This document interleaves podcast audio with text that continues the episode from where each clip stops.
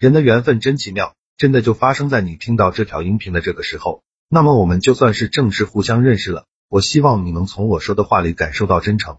我给听到这条音频的朋友送一份礼物，是一本书，书名叫做《回话的技术：提升口才，提升情商》，效果比较好，帮助每个不会说话的人更好的和这个真实的社会相处。去我的公众号“说话细节”登记领取就可以了。公众号就叫做“说话细节”，千万不要记错名字哦。我还会在里边更新一千条社交话术、情商技巧，非常值得关注。我们进入今天的正题，治愈抑郁症的十五个方法一：打断思维。打断思维，打断思维。几乎所有的精神类患者都执着的想把一个问题或一件事情能够用他自己的方式想清楚，但通常用他自己的思维方式是想不通的，因此就会钻牛角尖。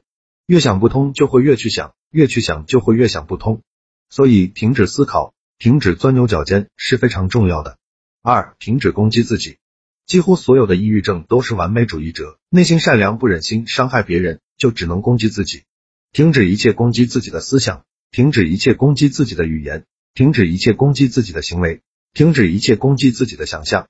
三、重塑身体边界和精神边界。我得抑郁症，其中一个重要的原因是因为自己的懦弱和善良，总是不忍心拒绝别人对我的一些无理要求。我总是强迫自己去说一些自己不想说的话，做一些自己不想做的事情，做了之后又很懊恼和后悔。四，让抑郁症去他的吧。在抑郁症当中，最痛苦的就是过于期待抑郁症的好转。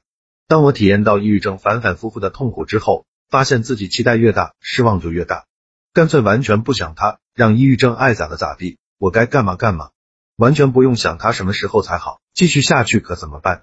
直接专注于自己眼前的一朵小花。一只小狗或者一个小婴儿。五躺平策略。当我感觉自己全身无力，不想做事情的时候，就允许自己什么都不做。这时不需要有愧疚感，因为在这个世界上没有什么事情比我的健康更重要。躺平，停止思考，内心没有愧疚，安然活在当下。六停止对未来的恐惧。对于在抑郁症挣扎的我们来说，未来就像一个看不清面容的魔鬼，不知道他什么时候将会吞噬自己。我在的抑郁症的时候想到。假如病治不好了，我需要一直这样拖着，最后顶多自己成为街上逃犯的。可是逃犯的也有很多人活得不错。七，放下思考过去。我们通常对过去抱有着很多遗憾和懊悔，同时会拼命思考过去，我哪里做的不对，才会导致今天这样的结局，陷入到过度的反省中。过去你能够改变吗？你什么都不能改变，唯一能够做到的就是让过去像放过的皮一样消散在空中，这是对待于过去唯一的方式。因为无论你再怎么思考，过去都无法改变，能够做到的就是潇洒的和过去说再见。七、消除羞耻感与愧疚感。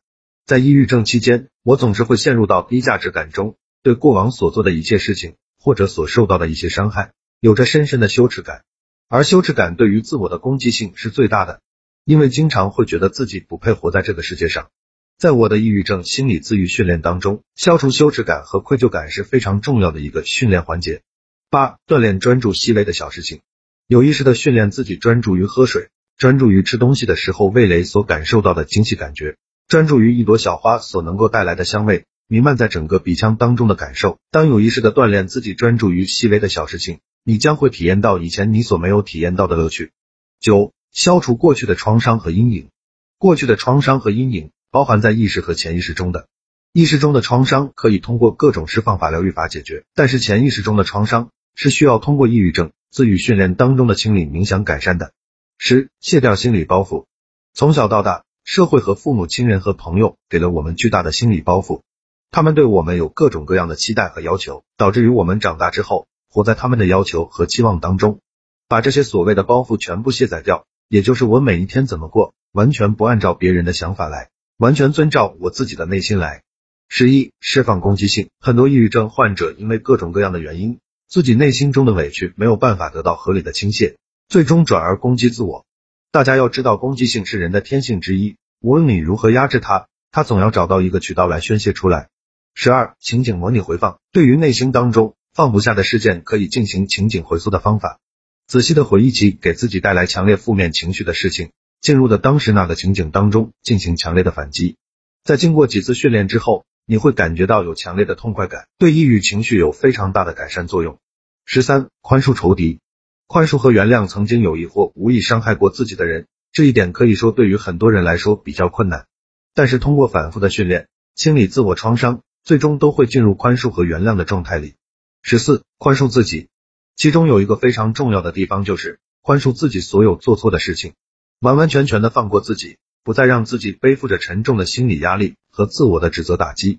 一个不再指责自己的人，才会是一个轻松旅程的开始。好了，这条音频到这里就结束了。会有人直接就离开了，也会有人觉得与众不同。从我说的话就能感受得到真诚。那么，愿意继续保持关注的朋友，去我的公众号免费领一本书，帮你提升说话、情商和口才。我还会在公众号更新一千条社交话术、情商技巧，非常值得关注。公众号名字叫说话细节。